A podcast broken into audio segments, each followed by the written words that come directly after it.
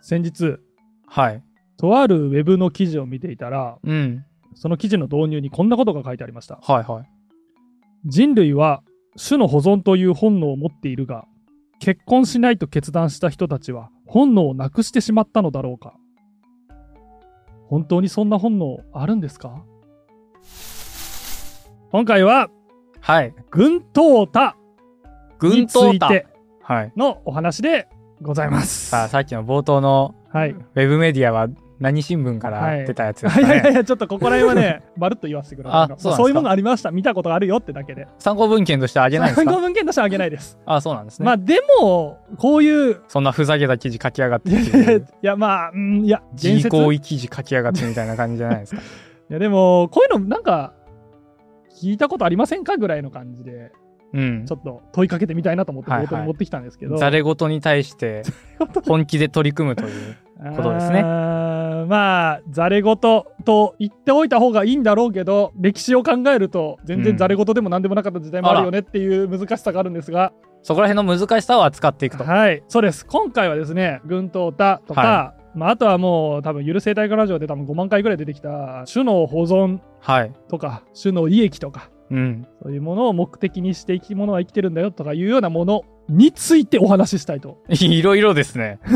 いろいろ盛り込みましたえねーお話ししたいと思います。まあでもここれれは結局骨太だぞ結。局セットです。はいはい。あの要はセットなんですけど、この軍刀だとかさっき言ったようなのは、要は一緒なんですけど、まあ、いろんな言い方がありますってこうとで。んうん。ああ、なるほどね。はい、そういうことね。つまり今日今回は、うん。今の生態学とか、まあはいまあ行動生態学とか進化生物学みたいな分野では、全然主流でも何でもないむしろ否定されているようなうん。もっと言うと意味嫌われてるような説はい。についてお話しするのでこれ見て何言ってんだお前みたいなコメントはちょっと控えていただけたら嬉しいなと思います、あの僕も何言ってんだろう 俺と思いながら今回あ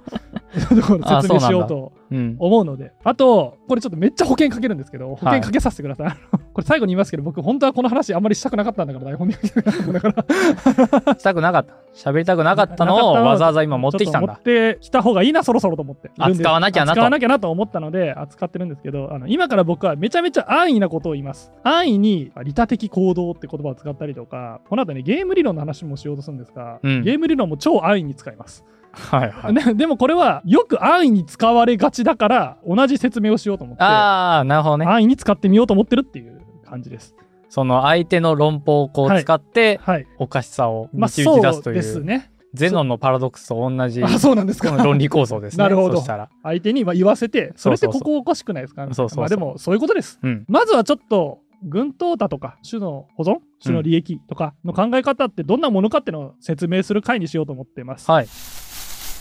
まず最初に言った軍淘汰っていう言葉を軍淘汰ですね。使ったんですけど、はい。英語ではグループセレクションうーとん。いって、まあいろんな訳し方ありますね。あの、軍淘汰、軍選択、集団選択とか。はいはい。いろいろあるんですけど、まあ、一旦今回は軍淘汰っていう名前に大体統一します。でもこれ同じこと言ってて自然淘汰うってん。のが種全体とかある種の個体群うのよん。うな集団に対して起こるはい。という考えのことを軍淘汰なりそのような考え方に使います。はい。具体的に例を出すとうん。例えばねめちゃめちゃ自分のことよりも味方のことばっかり考えて味方のために行動するやつがいたとして味方っていうのはその自まあ分の同じ、まあ、集団内の構成員みたいはいはいなはい感じですかね、のことを優先するやつらばっかりうん。しかいない集団があったとしましょう。それと、自分のことしか考えないやつらだけでできた集団がいたとします。はいはい。そいつらが分かりやすく、じゃあ戦争したとしましょう。うんこの集団とこの集団が。まあ、一旦いろんな資源の量とか一緒だとして、うんわーって同じ数で戦ったら、どっちが勝ちそうかというと、うん。なんとなく利他的なやつらの集団の方が勝ちそうじゃないですか。なんか、あ、そうっすかなんかこ、利己的なやつら、あ、そうですか。なんか、どんなイメージ持ちますなんか利己的なやつらの方がう、ん、自分をが大事だから、うん、うん。その分みんなが全力で戦うんじゃないかなっていう。まあ、じゃあ、戦争以外で言うと、じゃあ、災害が起きて、緊急事態になった時に、具体的に何っていうのはちょっとあえて言わないんですけど、利己的な人たち、自分の生きることしか考えない人たちはいはい。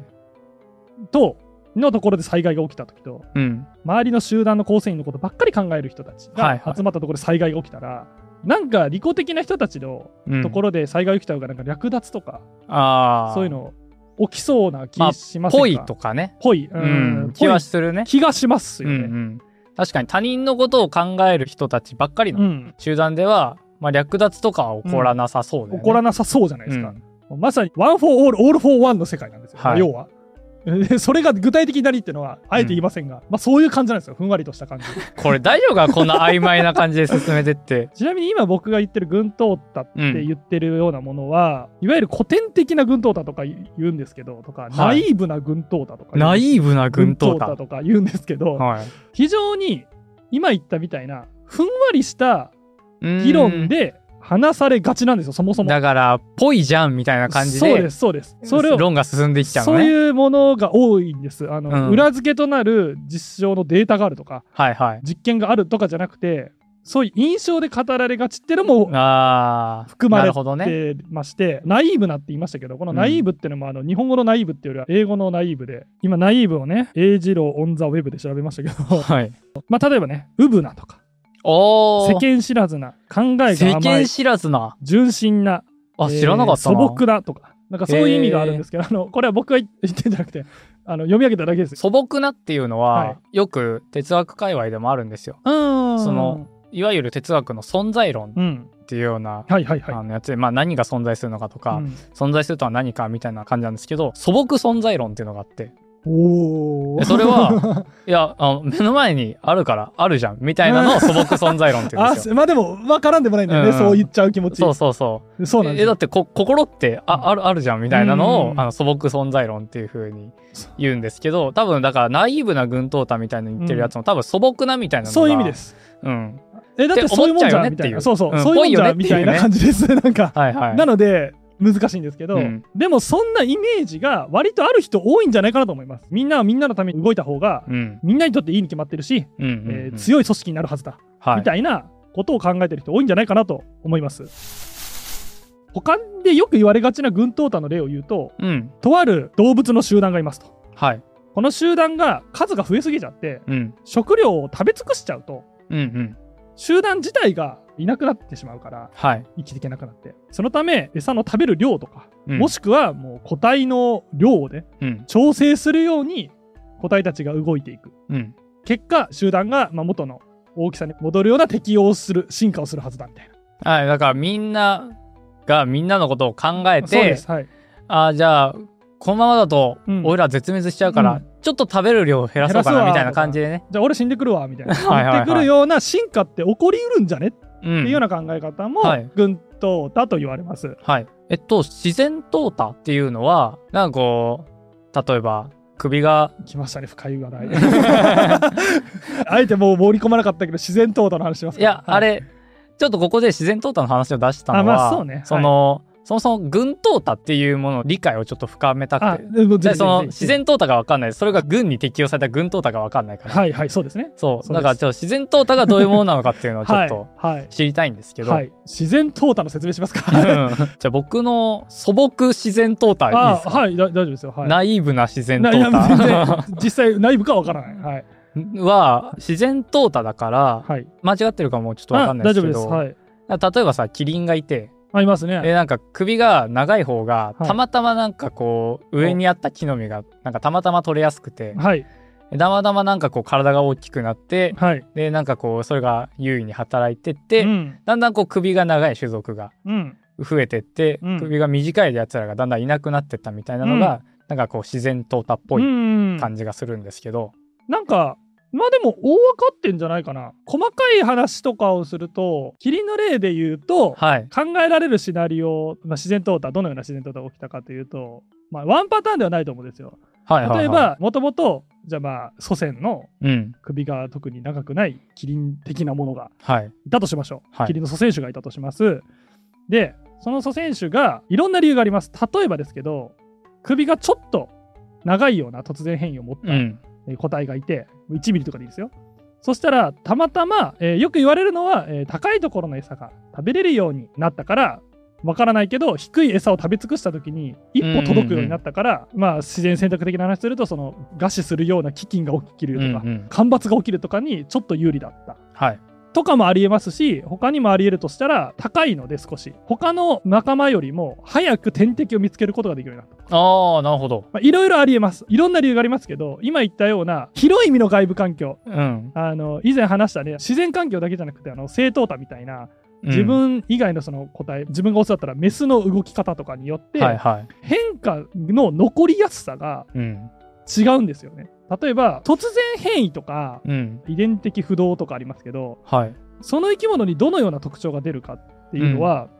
基本的にはランダムなはずなんですようん。うん。目的とかはないからよし首長くするぞと思って長くし続けたとかじゃないんですよね、首が長くなるやつもいれば小さくなるやつもいたうん。またなんかわかんない太りやすくなるやつもいたし、はいはいはい足が短くなるやつもいたしみたいないろんなのがあったんだけど自然環境の厳しさとかあとはそのさっきちょろっと言ったメスにモテやすいとかそうういうんのが、うん。いろんな外的な要因その個体にはどうしようもない外的な要因によっておそらくキリンの祖先は首が長い方が生き残りやすかったもしくは繁殖しやすかった傾向にあったんですよ。はいはいはいはい。でその傾向が隕石が落ちてきたみたいな感じで環境が激変しない限りはその傾向が大体続きがちなんですうよね。ん。突然変異とかうん。個体のその遺伝子の変異っていうのはランダムに起きます。うん有利とか不利とか関係なく起きます。ただ外的環境によって不利有利はあるんですよね。生き残ったはりいはい繁殖するのに有利不利はあります。だからいろんな起きた変化の中でうん。有利に働きがち or うん。有利にも不利にもならなかった変化ってのはいははい。後世に残りやすくて今も残ってるうん。っていう説明でいいですかね。だから、例えばさ、はいキリンの祖先種が、はい。あその首がちょっと長くなったやつと、例えば首がちょっと短くなったやつで、はい首が短いやつがもしかしたら移動しやすいとか、足足が速かったとかっていうのもある。るじゃない。ありえますありえます。だから、じゃあその、ちょっとこう低いところの餌を取り終わっちゃった時に、うんこうパッと違うところに移動してうん食べることもできたし、うん敵に見つかったとしても足が速いから、うんすぐ逃げられやすいっていうのも考えられるけど、ありえます。はいまあ、キリンの祖先種から今のキリンを見て、そのなんか状態が残ってないということを考えると、まあ首が長い方がうん例えばイケメンに見えてたのかもしれないし、そうです。繁殖しやすかったんだろうなっていうことですよね。だからそこがそうなんですランダムに起きてるってことだラよね。ンダムに起きてたまたましかもね進化って答えはないんですよだって、うんもし首が長くなるのがサバンナの正解だったらシマウマだってはラいイオンだってみんな首長くなったはず なうんですよ、んうんでも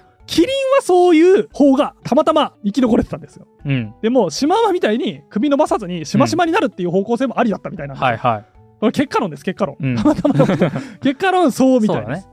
そうだからさこれさこれむずいんですよ「トータ」っていう日本語訳はいセレクションじゃないもともとは。もうそうですあこだのから言いま淘汰すってこいうの選択と淘汰の もう違いの話しますあなんかこれ前でも言わなかったっけ言いなまんした言いましかたはいその淘汰っていうと例えばそう首が短くなって、はいはいはい足が速くなったランダムに生まれたその個体が、まあ、いなくなったよみたいな、はいところが淘汰じゃないはい、淘汰です、ね。淘汰されるっていうのはこの消消されるみたいなわけ消だかさられさるみたいな感じですね。まあでもそうですね。はい。となんかセレクションは今度ピックアップしてさそうなんですよ。はい。選んでいくみたいな感じだから、これセレクションっていうのもどうかねなんそうなんかですよ。単語として、ままさに昔は選択って言葉を和訳で扱ってたんでうすよ。んうんうでんも今言ったように、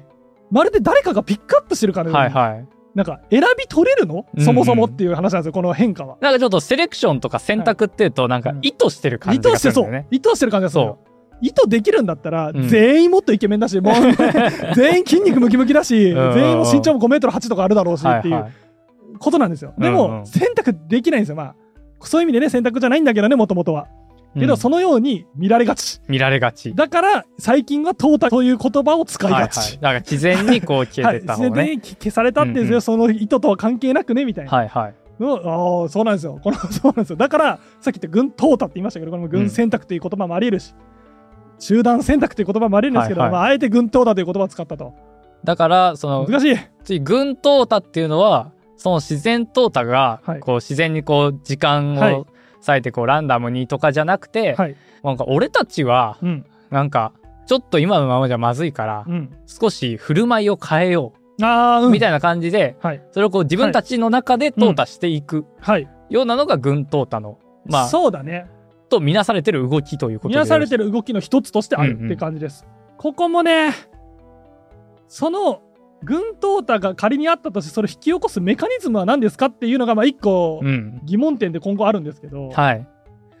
それは今は触れないでおく今はちょっと触れないでおきますはいはい。自然選択ちょっと油断してたんで間違ってたら申し訳ないですあと一個だけ言うとあれですねいくら有利でもそれが集団の中に広まっていかなければうん。進化の形として後世に残ることはないのではい。たまたま突然変異ですごく首が長い種族が生まれても、その首の長い遺伝子がうまく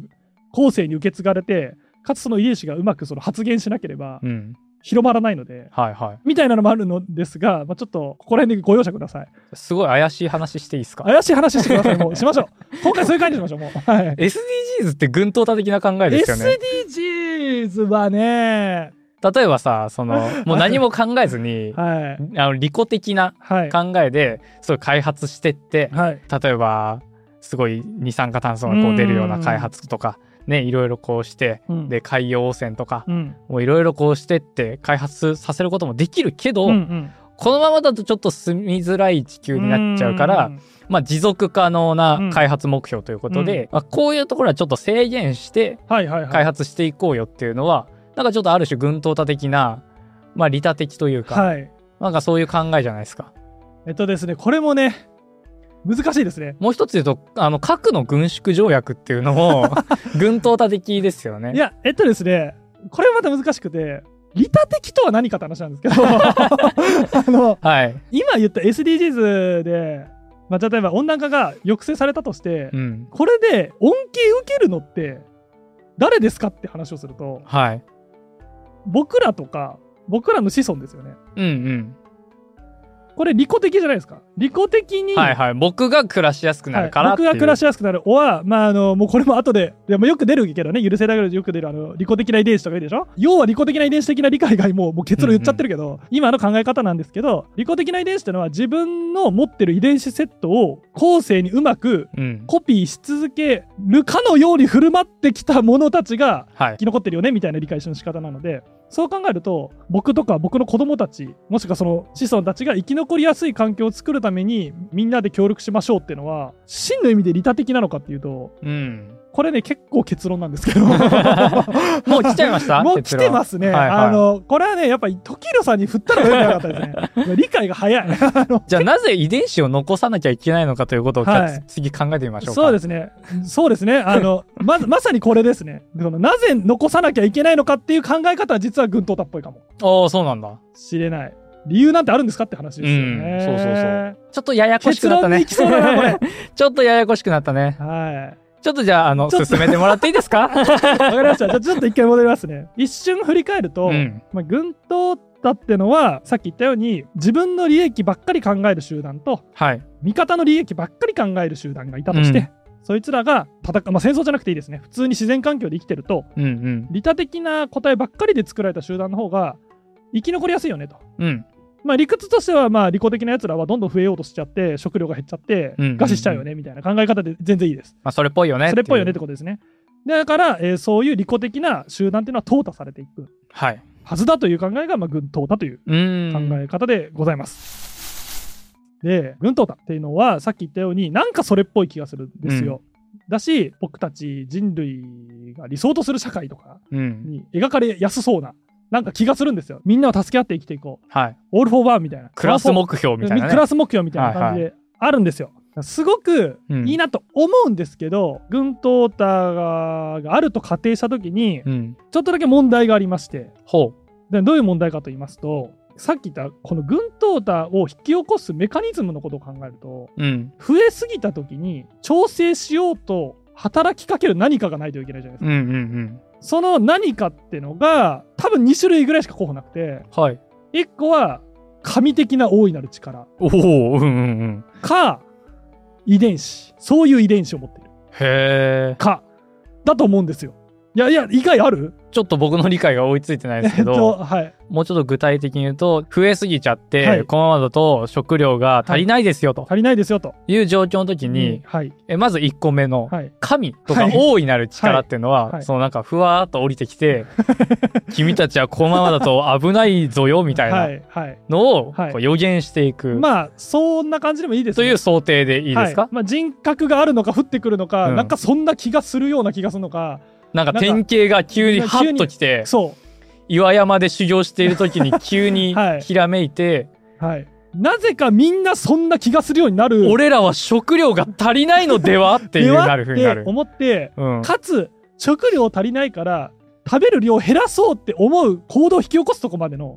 ねえセットですね。はいはい引き起こす力が必要じゃないですかうん。うんうんでこれをなんかぼんやりとねなんか食料足りないんだ よなポリポリみたいなはいのはのははいそのだ ダメじゃないダメじゃないですか、まあ、意味がない俺じゃにないは関係ねえから増やし続けようって思うわけですから 食い続けようって思うわけじゃないですか食べ続けようじゃなくて、あ変えなきゃってそういうですふうに思って、はいじゃあ何を変えるかっていうと、はい食料を減らそうとかとか俺食べる量を減らそうみたいな。ちょっと俺そろそろもう命を終えるかとか動物一般が何か特定の条件になるとうんとある行動を起こし出すみたいなうんうんうこん、とが起こるのって、しかもそれがあれですよ一匹がたまたましたとかじゃなくて集団が固まってするってことは、は普通に考えればそういう遺伝子があるうん、そういう遺伝子がないのだとしたらすごい力が 働いてきているはいはいはいっていう考えるしかない、うーんとまず思うわけですよ次にまあちょっと神的な話はわからないんで一旦遺伝子だとしましょうそういう遺伝子があるとしましょうそうすると今の集団の中に俺は別にみんな増えすぎたんだけど俺そんなの気にしねえ全然気にしない食べるだけ食べたいしは子い供増やすだけ増やしたいわっていう、い、わゆる利己的なはい、個体が混じり込んでしまったとしましょうんういろんな理由があります突然変異でそういう個体数調整遺伝子うん、がたまたまなくなっちゃったとかまもしくあはありえますよねありますそれはねね。発言しなくなった。もういいですし、もしくは、その、もともと、いわゆる利他的な集団が日本にはみんなそうだったんだけど、うんアメリカからはい利己的北な米原産の北米原産の利己的なやつが入ってきてしまったってなってしまうと、はいはい考えられるのは、利己的なやつらは、周りが抑制するメリットを、まあ、フリーライドできるわけですよ。うーんだから自分は自分のことしか考えてないけそうど、はい周りは他人のこと考えてる考えてかくれらるから恩恵を受け恩恵らをれる。受けるわけですよ。あの、食料が別に足りてないのに、みんなで減らして増えましたよって、ああ、ありがとう、ありがとう、じゃあ倍食うわ、みたいな。うんうんうんことになるわけですよ。でも、リーダー的な遺伝子プログラムなんで、ここはあれ想定しない。こいつムカつくからやめるわとか、はいはい。まあ仮にそういう行動があったとしたら、それはなんかあれですね、全然リーダー的ではないので、まあ確かにね。はい、そもそもの過程が外れちゃうと思うんですけど、うんってなると、おそらく利己的なやつらはバンバン子供を産み続けるよね。うんうん。で、どんどん食べるし、でも他の利他的なやつらは子供も減らすし、はい食。べる量も減らす。ってなっていくと、うん。あれ、利己的な個体ばっかりが集団内に増えていかないっていうのがなんとなく予想されるわけですね。はあ。これね、あのー今から安易に使いますけど、うん。ゲーム理論でさ、囚人のジレンマゲームってめちゃめちゃよくうん。聞くはい。のがあると思うんです。うん。ご存知の方も多いかなと思うわけですよ。うん。で、これがよく例えて出るわけです。この利己的な、自分のことしか考えなはいい個体と、利他的な個体がいたときにどうなるか。うん。うん。いろいろ条件違いますけど、例えばこういうのがありますよねってことで、一応説明すると、まあ、囚人が2人いました。同はじい共同で罪を犯した囚人が2人いました。それぞれ別の部屋にうん。入れられちゃって、両者ともに、まあ、司法取引うん。を持ちかけられるわけですよ。あなたは黙秘するか自白することができますと。はい。で、2人とも黙秘したら、どっちもちょっと証拠不十分ということで、懲役2年です。うん。もし片方が自白して、もう片方が黙秘だったら、うん。自白した方は釈放しますが、うん。黙秘した方は懲役10年です。おお長いね。はい。2人とも自白したら、懲役5年です、2人とも。うん。っていうような、えーはいはい司法取引を持ちかけられるとどうなるかとうん。いうと、いろいろなパターンで考えてみましょうっていうね。そういうことですね。で考えるとですね、どっちも本当はね、集団、この2人のことを考えると、どっちも黙秘するのが、うん。 2人の合わせた得になるはずなんですよね。そうだね。なぜなら合わせて4年で済むから、うんまあ、平均2年で、うん。えーうん。済むから2人とも黙秘するのがいいんだけど、自分がじゃあ囚人になったとかして考えると、もし向こうが黙秘してたとしましょうと。うん。そしたら俺は自白すれば、うん。うん即釈放だから自白したくなるわけですよ。囚人は利己的だから。で、逆に向こうが自白してたとしましょう。そしたら、こっちは黙秘すると、懲役10年になっちゃうから、うん。うん。だったらもう自白した方がいいと。つまり、相手がどう出ようが、自白した方が得だと。うん。利己的な個人は思っちゃうわけです。その結果、どちらの囚人も同じように思うので、えーどちらも自自白白することによって、2人とも懲役5年うん。うん。です。でも、本当は2人にとっては、どっちも黙秘して4年という、一番ベストなシナリオがあったのに、そこには到達しないよね、このだとって、利はい己的な囚人だとっていうのがジレンマですよね、こうんうのん差がジレンマってことなんですけど、この話をね、今、安易にわざと持ち込みましたけど、この安易な話を聞かれても、あ確かに、利己的な個体が利他的な集団の中に入ってくると利己的な個体ばっかりになっちゃうなと。まあ今で言うと裏切るというのがベストの解放になっちゃううんうんうん。ということになるので、はい。じゃあ常に利己的な方が気まぐれで利他的なやつらを助けるなんてことは基本起きずにうん。裏切り続けてフリーライドして食料バクバク食っていくんだろうなというのがはいなはいんはいか想像されるわけですよ。でもさ今のはい結論から言うと、うん。利他的な集団の方が強いはずですと。はい。生き残れる確率が高いはずですと。でも、そういう遺伝子が利他的遺伝子みたいな。あるのだと考えてみると、利己的な奴らにどうしても勝てないじゃないですか。このままだと。うんうん。で、利己的な奴らばっかりに増えて、この世は今、利己的な個体だらけになってるはずだとうん。思うわけです。ですが、世の中を見渡してください。利他的な行動、協力をする行動ってう、ん。自然界にいっぱい溢れてるじゃないですか。うん。例えば、一番わかりやすいのは、親という個体がはい、はい。子。という個体を世話するとかうん。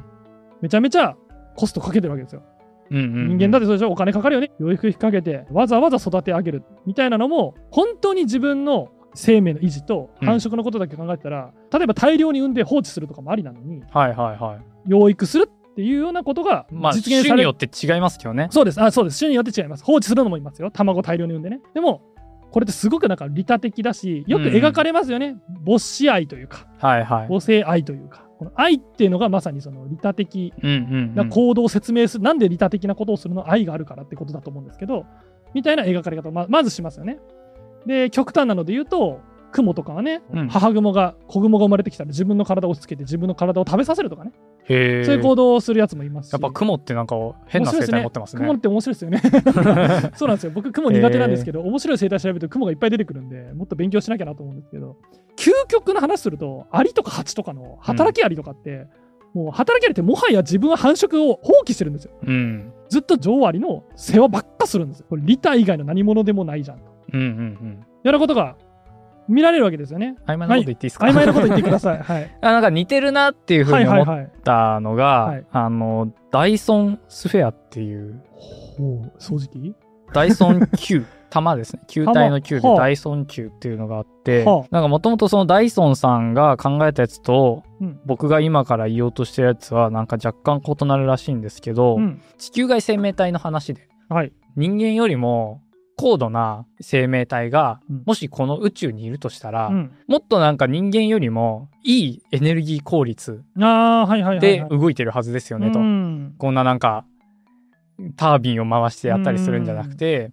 例えばその太陽とかの恒星をなんかこうぐるっと覆うような球を作って、おーそこでもう全エネルギーをそうもうう丸ごと囲い込みみ たいな。は丸ごとエネルギーとして消費するようないはいはい。あの生命体がいてもいいよねみたはいいな、はいはい。それが一番効率 的じゃんみうたいな。ん。はっていうことはその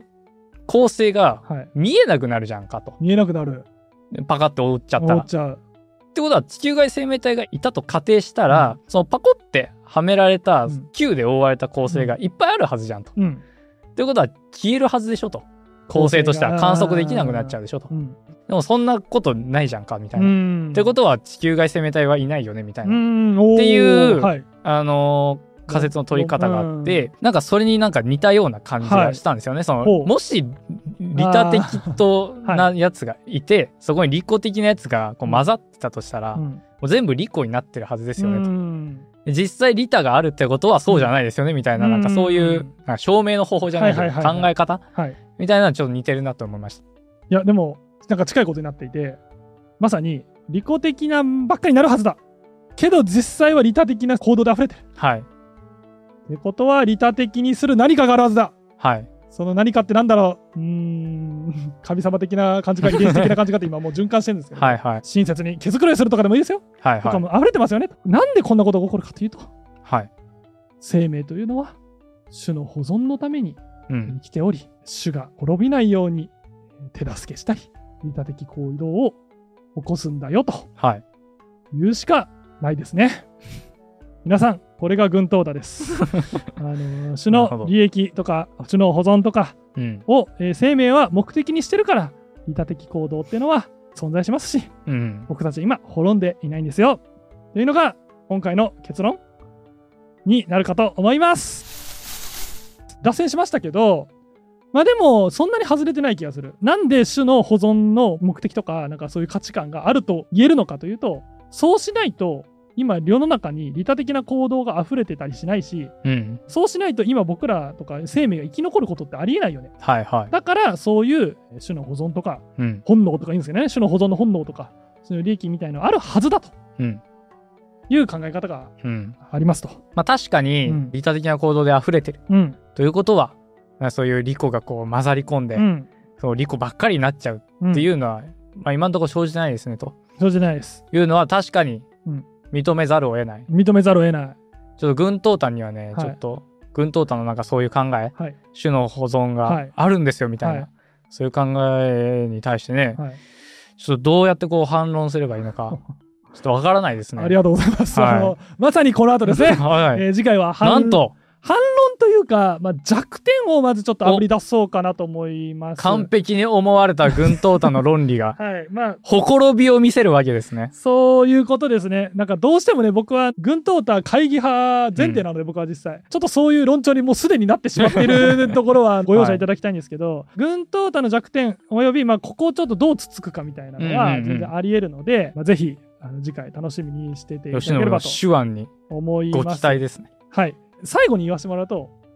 軍闘他とかこの死の保存があるっていう今の頼みの綱はですね、うん。これがあれば利他的な行動をうまく説明できるってことが頼みの綱になっているっていうのがネクスト吉野ズヒヒンントになっていますね。利他的な 行動。でもそうです。そういうことで来す。週まで覚えてるかな覚えておいてください。 でもパッとわかるじゃないですか。例えば、なんで食べ物を独り占めしたいのにうん。一緒に畑作業をするのとか。はい。まあちょっと人間の行動に例えちゃうとまた愛にあれだから、共同に狩りをするだってさ、別に、うん